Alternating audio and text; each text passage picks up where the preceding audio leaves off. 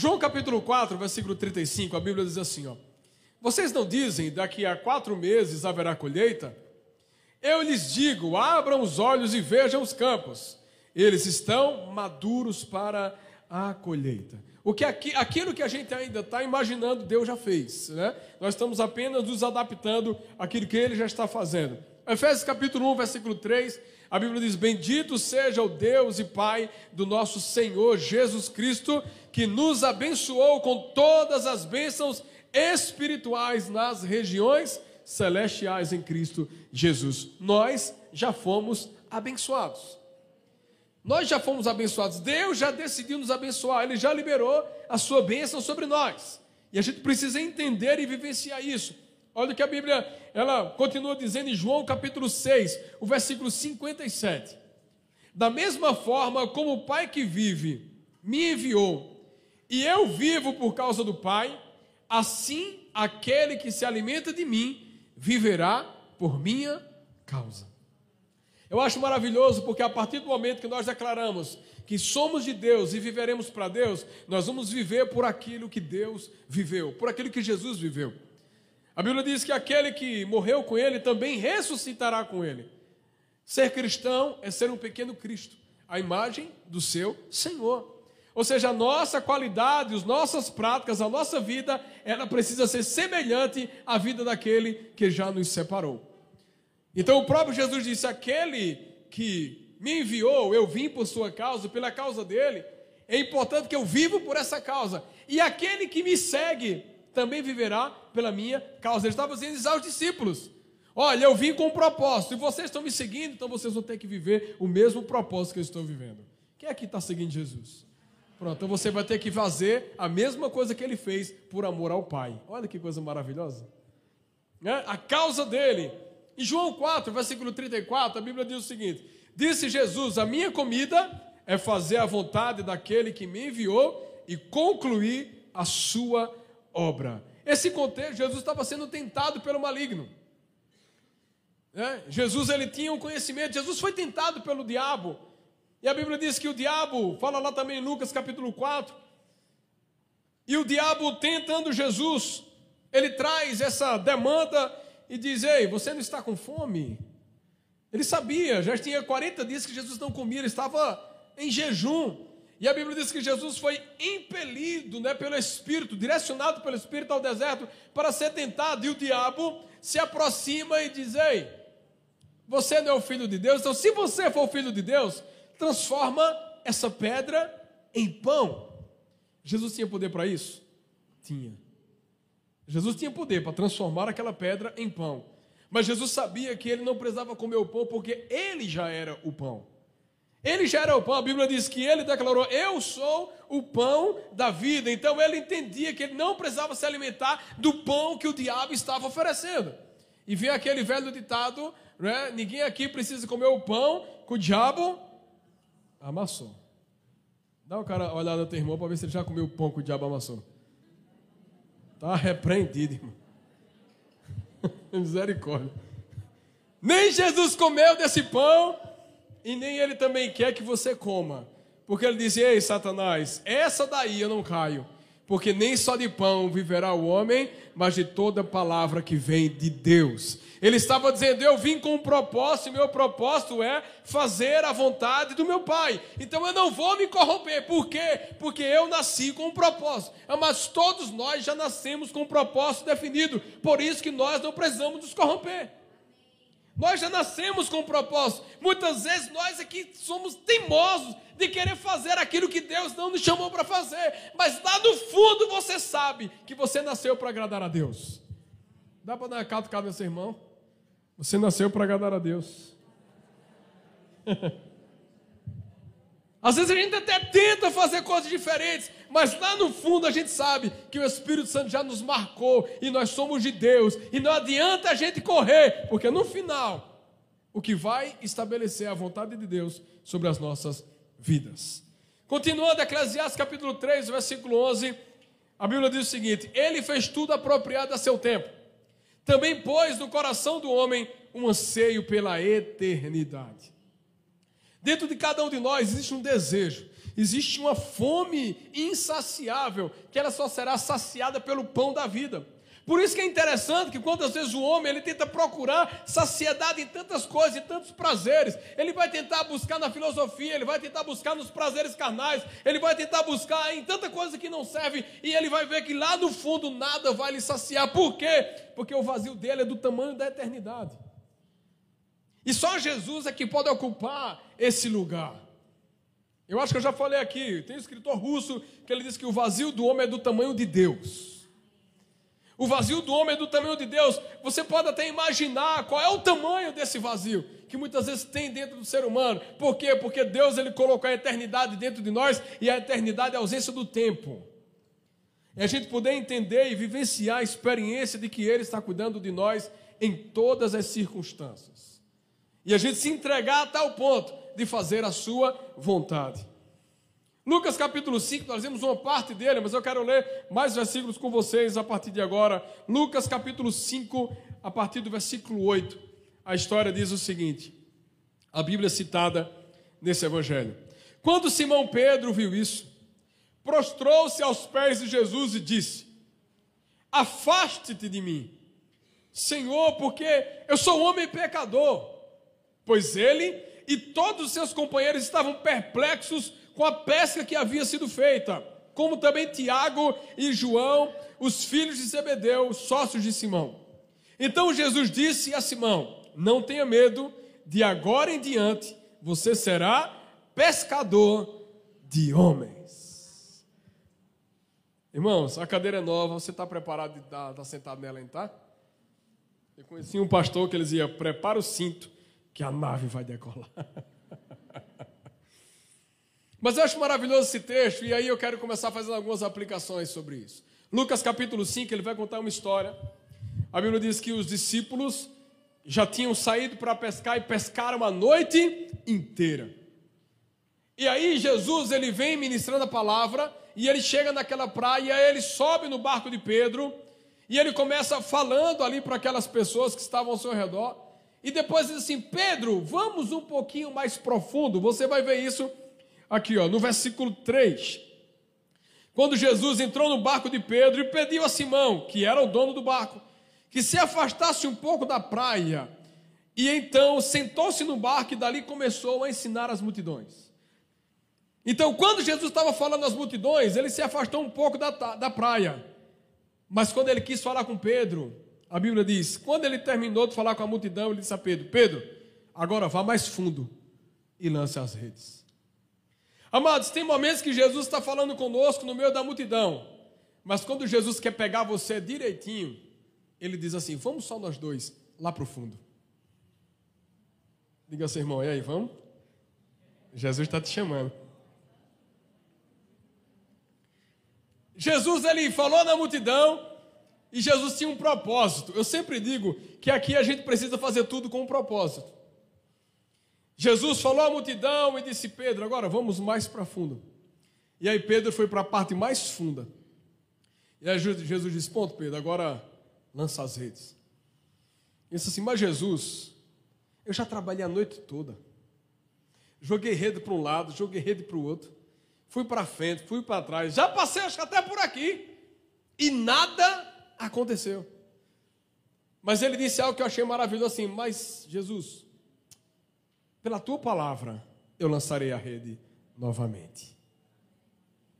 E a Bíblia diz que ele pega aquela rede e ele joga a rede com base em uma palavra que Jesus liberou sobre a vida dele. E aí começa o espanto. Eu sempre digo, sempre brinco e vou brincar novamente. Porque Pedro entendia de pescaria, mas Jesus entende de peixe. E aí fica o efeito especial de Jesus, né? Eu sempre faço esse efeito especial. Diz que quando Pedro jogou a rede, aí Jesus fez: Chega, peixinho. e os peixes começaram se jogando na rede assim: Pedro, me leva. Sabe, irmão, Jesus ele é poderoso. Porque naquele momento Jesus não estava pescando peixe. Sabe o que, é Jesus estava pescando? Pedro. Quando ele leva a gente para o profundo, é porque ele quer pescar a gente. Então tem momentos que ele está lá falando multidão, mas assim, ei, agora é só nós dois. Vamos para a parte mais profunda. Que eu vou começar a fazer umas coisas, porque eu estou de olho em você. Amados, a gente precisa entender que tudo que a gente faz nunca será pelas coisas, sempre será pelas pessoas.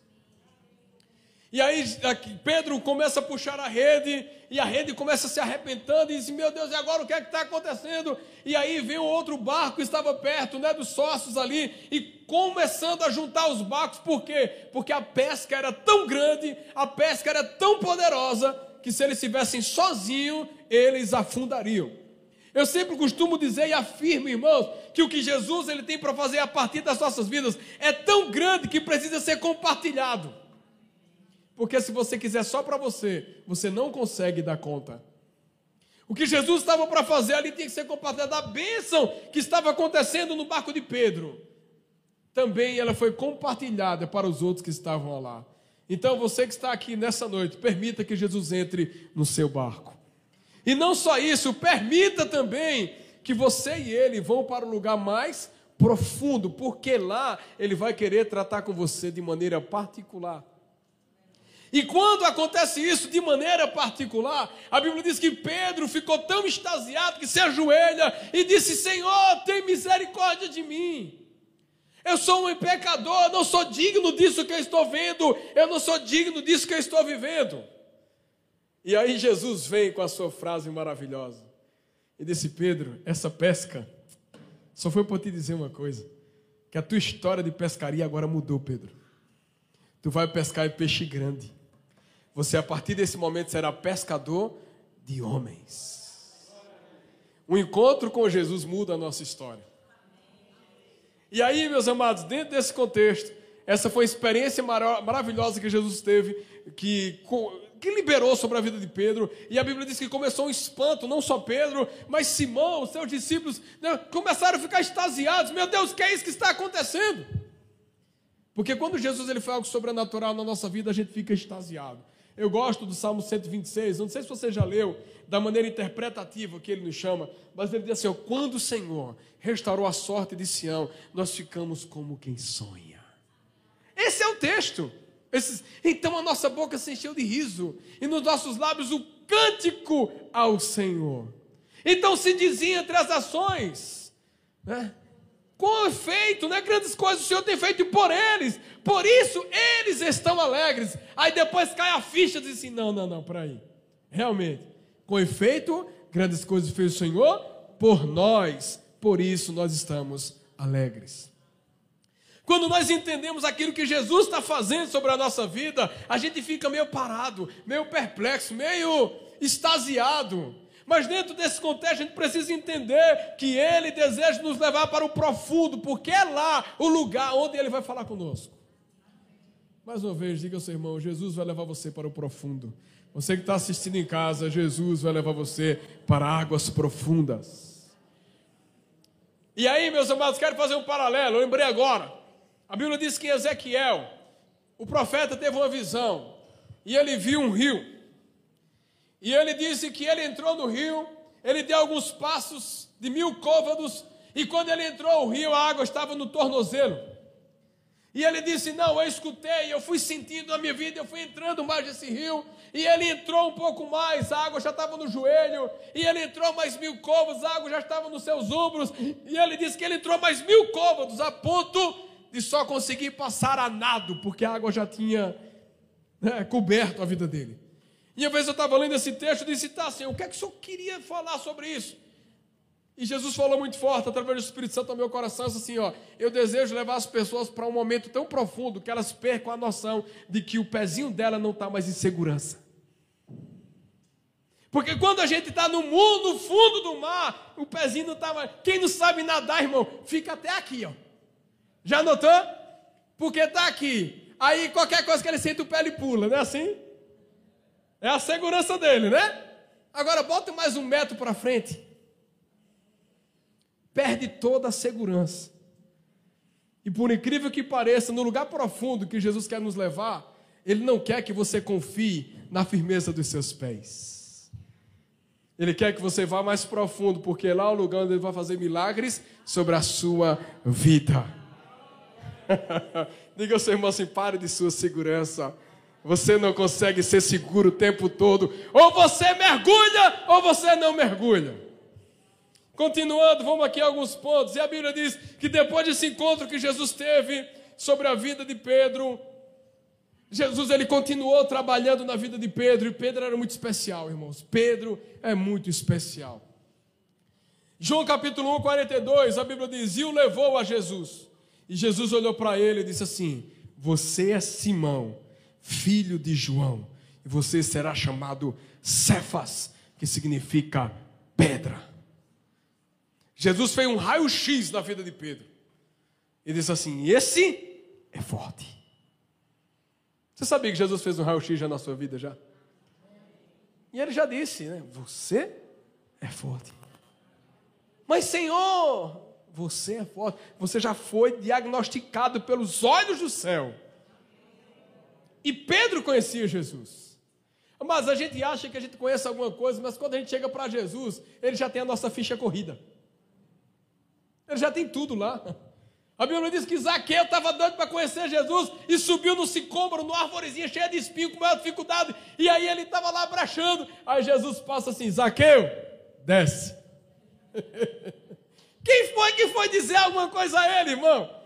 Jesus já sabia: Zaqueu, desce, porque eu vou hoje é para a tua casa. Amado, Jesus gosta de fazer visita na casa e dar um passeio no barco dos irmãos, viu?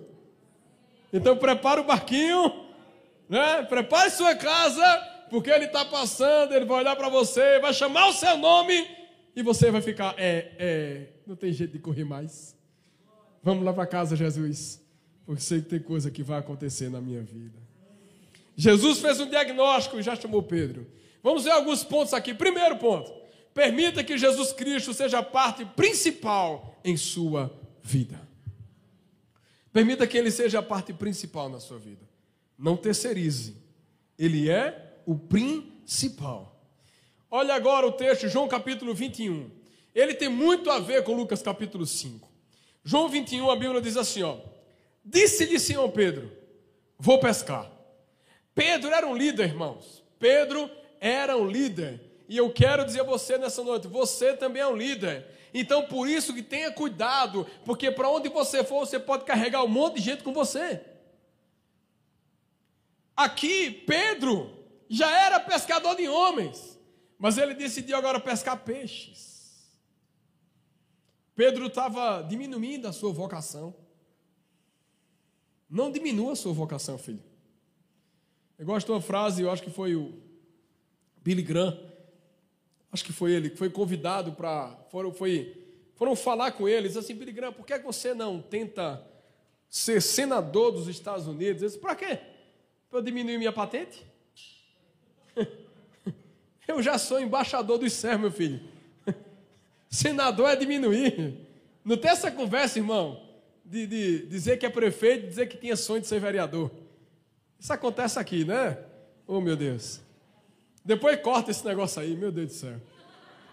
Mas eu nunca vi a pessoa ser prefeito e ter um sonho de ser vereador. É, vamos lá, segue a vida, irmãos. Voltando a Pedro. Pedro já tinha sido direcionado por Jesus que ele seria Pedro, rocha, pedra, pescador de homens. Mas aqui Jesus tinha morrido, Jesus tinha já ressuscitado, mas o coração ainda ficava apertado sobre as decisões que iriam ser tomadas.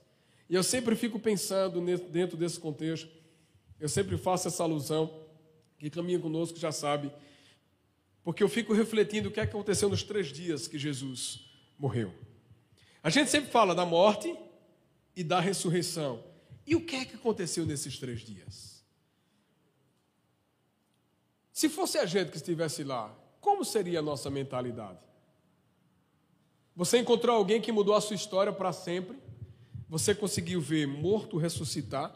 Você viu cego enxergar? você viu paralítico andar, e quando você estava no auge da sua vida, vendo os milagres poderosos acontecendo, Jesus olha e diz assim: Ei, eu vou morrer. Isso causou turbulência no coração dos discípulos. Você vai ver isso em João, a partir do capítulo 14, quando Jesus esteve conversando com os discípulos assim: Ei, acalmem-se, não se turbe o vosso coração, crede em Deus. Eu vou para o meu pai, na casa do meu pai há muitas moradas. Se não fosse assim, eu não teria dito a vocês. Existe um caminho pelo qual vocês irão também. E um, um dos discípulos assim: Mas que caminho é esse? E aí Jesus diz aquele versículo célebre: Disse Jesus: Eu sou o caminho, eu sou a verdade e eu sou a vida. Ninguém vem ao Pai a não ser por mim. Jesus estava justamente mostrando aos discípulos essa disponibilidade desse novo, nova abertura de mentalidade para aquilo que viria. E Jesus olha para os discípulos assim: Olha, eu não deixarei vocês órfãos, mas eu enviarei o Espírito Santo que estará com vocês em todo o tempo. Jesus, ele teve em si, irmãos, que está falando sobre o Espírito Santo, porque se não tivesse o Espírito Santo, os discípulos não aguentariam ficar três dias na solidão. Se o Espírito Santo não tivesse agindo no coração dos discípulos, eles não aguentariam ficar na solidão de saber que o seu Senhor morreu e passou o primeiro dia, nada aconteceu. Passou o segundo dia, nada aconteceu. E no terceiro dia a Bíblia diz que eles estavam reunidos, mas eles estavam abatidos. Você não vai ver as, as expressões bíblicas dos discípulos totalmente felizes, não. Vocês vão ver os discípulos em profundo luto. É tão forte isso que aquelas mulheres, quando elas vão levar ali o material para o corpo de Jesus, e elas encontram lá o anjo que declara o que é que vocês estão procurando entre os mortos, aquele que vive, e elas ficam extasiadas, e elas voltam para trazer a mensagem aos discípulos, elas encontram discípulos ainda incrédulos, sim ou não? Sim. Uns creem, outros não creem. Como é que pode? E algum desses assim, eu não acredito. Vocês estão inventando conversa, isso é coisa da cabeça de vocês, mulheres. Sabe por quê, irmão? Porque o tempo, muitas vezes de luto, ele começa gerando incredulidade nos nossos corações de que Jesus ele estaria vivo novamente. Então, nessa pausa, muita coisa que a gente acreditava, ela pode ser colocada em risco. Nessa pausa que houve, muitos discípulos meio que desnortearam a sua cabeça. Jesus teve que apresentar-se aos discípulos atravessando uma parede e depois pedindo para Tomé tocá-lo. Por quê? Porque Tomé não acreditava mais. Então pense comigo: tem momentos da vida da gente que a gente pode estar passando os três dias onde a gente perde a fé e não acredita mais no que Deus pode fazer. Esses três dias eles são muito importantes, porque eles vão, vão definir quem vai ter fé e quem não vai ter. Se a gente disser que aquelas mulheres tinham fé, ela também não tinha, irmãos. Porque elas foram levar os presentes ali para o corpo de Jesus. Para o corpo dele. Ninguém acreditava mais. Ninguém acreditava mais. Ninguém acreditava mais. Por quê? Porque era um fato meio que impossível. Ninguém acreditava mais que Jesus ressuscitaria. E esse não acreditar, e esse tempo, provocou uma loucura na cabeça de muitos deles. O que é que tem provocado um pouco de loucura na sua cabeça? É? Será que você está orando e tem coisas que não acontecem faz tempo e você já perdeu a esperança? Será que tem coisas que você já não quer jogar mais a rede? Ou se lançar novamente porque você não crê mais? O que é que está faltando para você se posicionar? Você quer que Jesus atravesse uma parede e peça para você tocá-lo novamente? Ou você quer que ele faça o que ele fez novamente aqui com os discípulos? João, capítulo 21, versículo 3. Pedro decidiu sair e com isso ele levou alguns discípulos. Foram e subiram logo para o barco. E naquela noite, nada pescaram. Eu estava brincando um dia desse aqui na porta da igreja. Pessoal estava falando sobre a experiência daqueles que foram lá para a feira. Né? Todo mundo tem experiência que foi na feira, né? Aí teve um que disse: Rapaz, eu dormi embaixo do banco. Eu passava a noite lá. Mas teve dia que o que eu vendi só deu para pagar um picolé. Já tem outros que foram bem sucedidos, né? A minha experiência não foi boa. Eu fui para a feira também, irmãos. Mas quando eu estava lá, eu acho que Jesus falou assim: tu é pastor, meu filho, ninguém vai passar no teu banco. A primeira vez, irmão, realmente parecia que a gente estava invisível. E a gente tentou da segunda vez, até que foi interessante da segunda vez, mas eu vou lhe dizer, não tinha condição de conciliar, não, irmãos, não tinha condição. E eu até estava brincando, o povo passava, olhava até os produtos bonitos, aí o anjo dizia: passa direto, passa direto, passa direto. Amados, quando você tem que fazer algo, pode ter certeza que você vai fazer aquele algo. Já tem gente que é sulanqueiro lá, está na feira da sulanca, e o anjo diga assim: Ei, para naquele banco ali, porque lá tem mistério. Não é assim, irmãos? É ou não é? Não tem os feirantes aqui? Tem, irmão. Já dei, vai para lá, porque lá, além de você comprar, você vai receber uma palavra daquela pessoa que está lá. Tem assim, Deus pode mover as situações da nossa vida. Mas comigo eu tinha que ser pastor mesmo, não adiantava não. Né? Graças a Deus. Eu obedeci e estou aqui hoje, porque senão não dava certo. Não dava certo. Ninguém ia ser meu sócio, porque ia quebrar. Viu, irmãos? Agora, se você quiser estar junto na igreja, ah, meu amigo, aí ninguém segura você, viu? João capítulo 21, versículo 4. Ao amanhecer, Jesus estava na praia, mas os discípulos não o reconheceram. Os discípulos passaram a noite pescando, não pescaram nada, e aí quem vem? Jesus. Jesus vem lá só olhando os discípulos. Jesus, eu, eu, eu, fico imaginando, tem muita coisa que eu penso, né, irmãos? Tem coisa que é pensamento meu, mas eu fico imaginando Jesus de longe assim: Ô oh, meu filho, vocês não nasceram para isso. Vocês não nasceram. O que, o que eu tenho para vocês é muito maior, então pare de insistir na sua velha vida. E Jesus só olhando para eles assim, porque nós precisamos ter Jesus como parte principal na nossa vida. Não adianta insistir em outro lugar. Não adianta. Porque sempre vai ter muito sofrimento. E não vai ter o fruto com base nas plantações. Quem anda com Jesus, ele pode plantar, irmãos, dez frutinhas, mas colhe cem.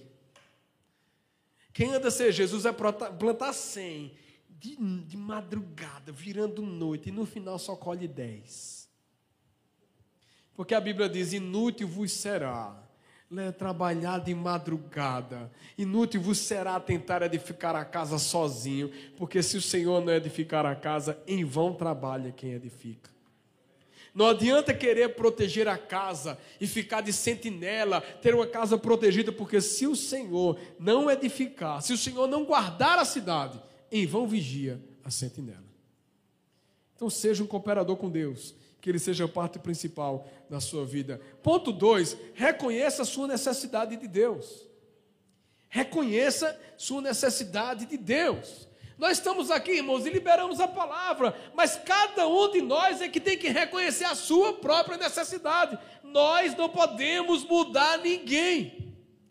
Se o Espírito Santo, se você não permitir que o Espírito Santo transforme a sua vida, nada vai acontecer. E aí, versículo 5, eles não sabiam ainda que era Jesus. E aí chega Jesus perto deles e diz assim: Filhos, vocês têm algo para comer? Jesus sabia ou não sabia, irmão? Sabia. Mas assim, vocês têm algo para comer? Aí disseram: Não. Jesus estava preparando para recontar a mesma história. Eles não conheceram Jesus. Eles apenas disseram: Nós não temos nada. Quase que era a mesma fala: Trabalhamos a noite toda e não pescamos nada. Eu quero liberar uma palavra sobre a sua vida hoje, que Deus vai resgatar a sua memória. Deus vai resgatar a sua memória. Deus vai levar você lá em lugares lá atrás que você viu ele fazendo sobre a sua vida e você está vivendo circunstâncias semelhantes. E você vai ver que ele está agindo novamente, do mesmo jeito, para mostrar a você que, assim como ele foi na primeira, ele está sendo na segunda. Mas eu vou dizer a você: tenha cuidado, porque não terá terceira.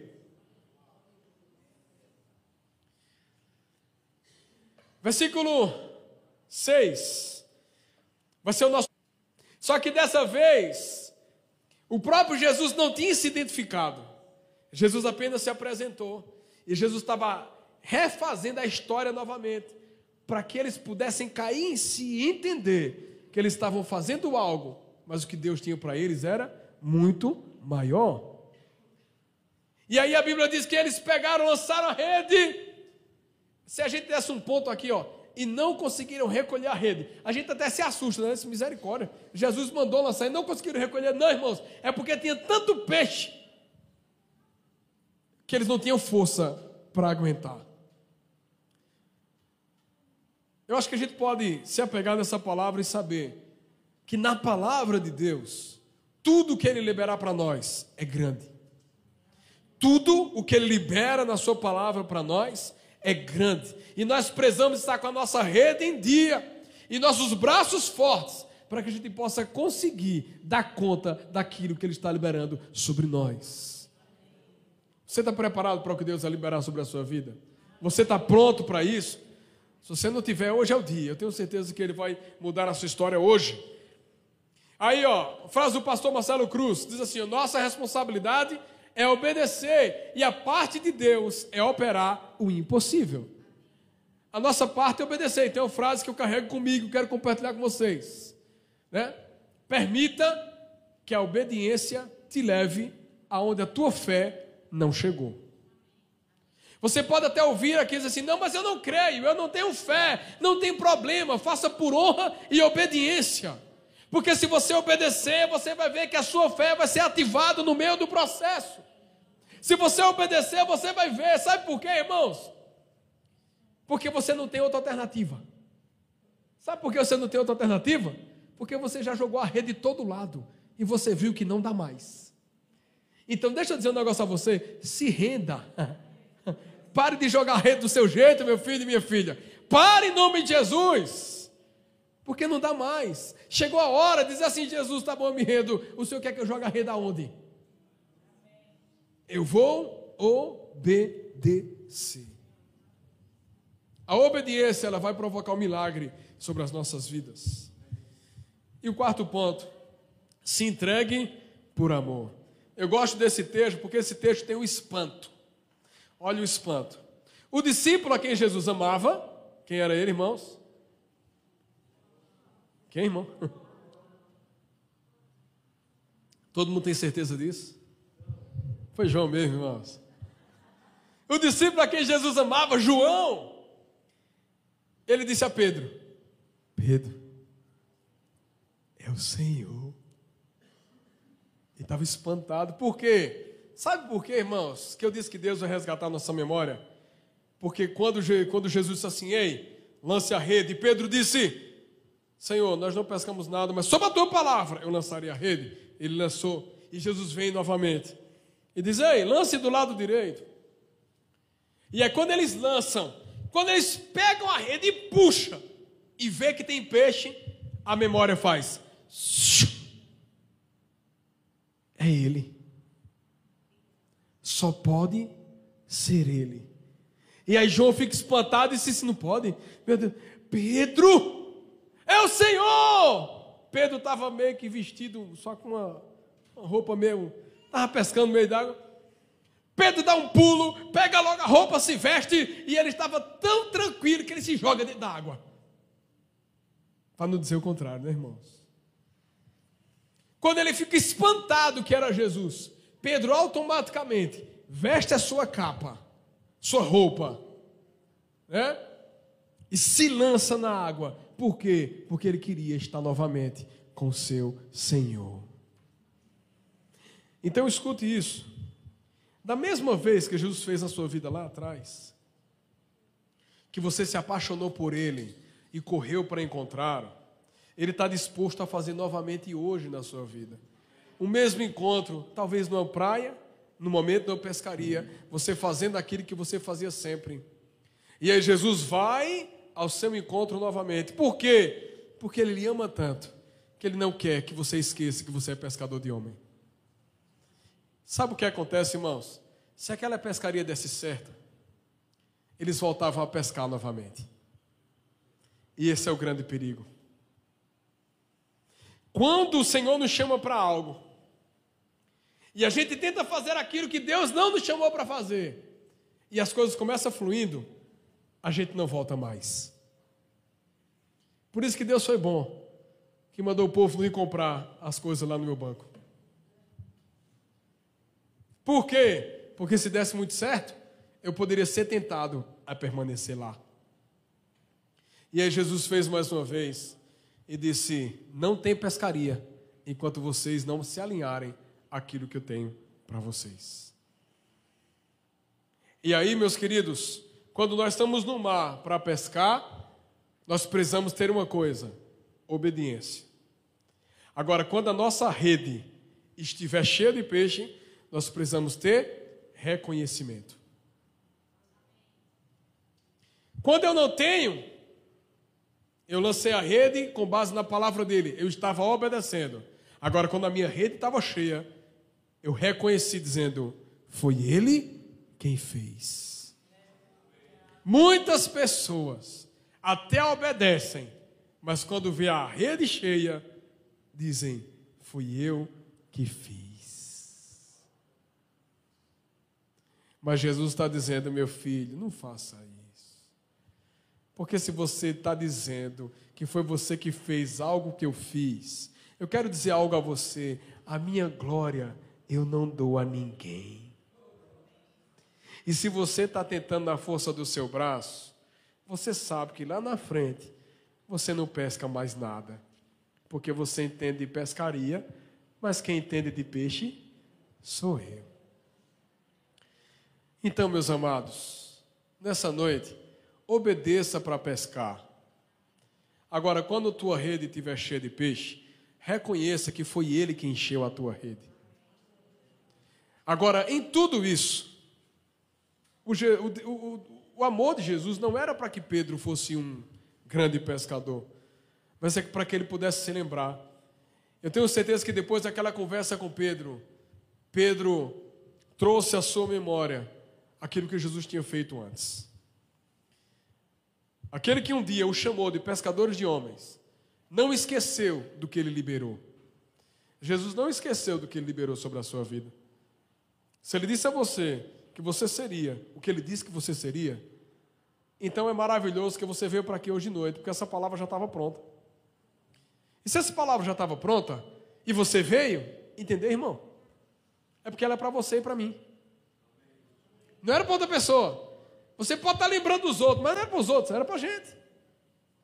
Então não queira fazer o que Deus não te chamou para fazer. Chegou um tempo de nós pararmos da nossa pescaria humana e começarmos nos submetendo ao Senhor que conhece os mares. E dizer, Senhor, me submeta a Ti e eu desejo lançar a rede novamente. Se você talvez já tenha mais acreditado em algumas coisas, deixa eu dizer a você, lança a rede novamente. Confia novamente. Não permita ser roubado. Não permita que isso se desfaça sobre a sua vida, mas lance a sua rede novamente. Porque quando Pedro ouviu que era Jesus, vestiu sua capa, né, se lançou ao mar e foi ao encontro do seu Senhor. Eu quero convidar você nessa noite a vestir sua capa novamente. Tire sua roupa de pescador e vista sua capa de discípulo. Eu acho que chegou o momento, irmãos, de nós nos alinharmos em Deus para aquilo que Ele deseja fazer sobre nós. E tenha certeza que o que Ele tem para fazer sobre mim e sobre você, meu querido, é muito maior do que você pode imaginar. Isso não são palavras soltas ao vento. Esse é o próprio Jesus que fez. E por amor a Pedro, por amor àquela palavra que ele empenhou sobre a vida de Pedro, ele está disposto a fazer novamente. Pergunta ao seu irmão, com muito carinho, o que foi que Jesus disse a seu respeito? O que é que ele disse a seu respeito? Pergunta a alguém, o que é que Jesus disse? Esse é o momento de da gente poder pensar. Você pergunta a você mesmo, o que é que Jesus disse ao meu respeito? O que é que ele disse ao meu respeito? Será que a gente precisa lançar redes novamente nessa noite? Você está disposto a acreditar mais uma vez e lançar a rede em saber que dessa vez vai dar certo? Por quê? Porque é sobre a palavra dele e não sobre a sua. Então não insista do seu jeito, porque do jeito dele sempre será melhor.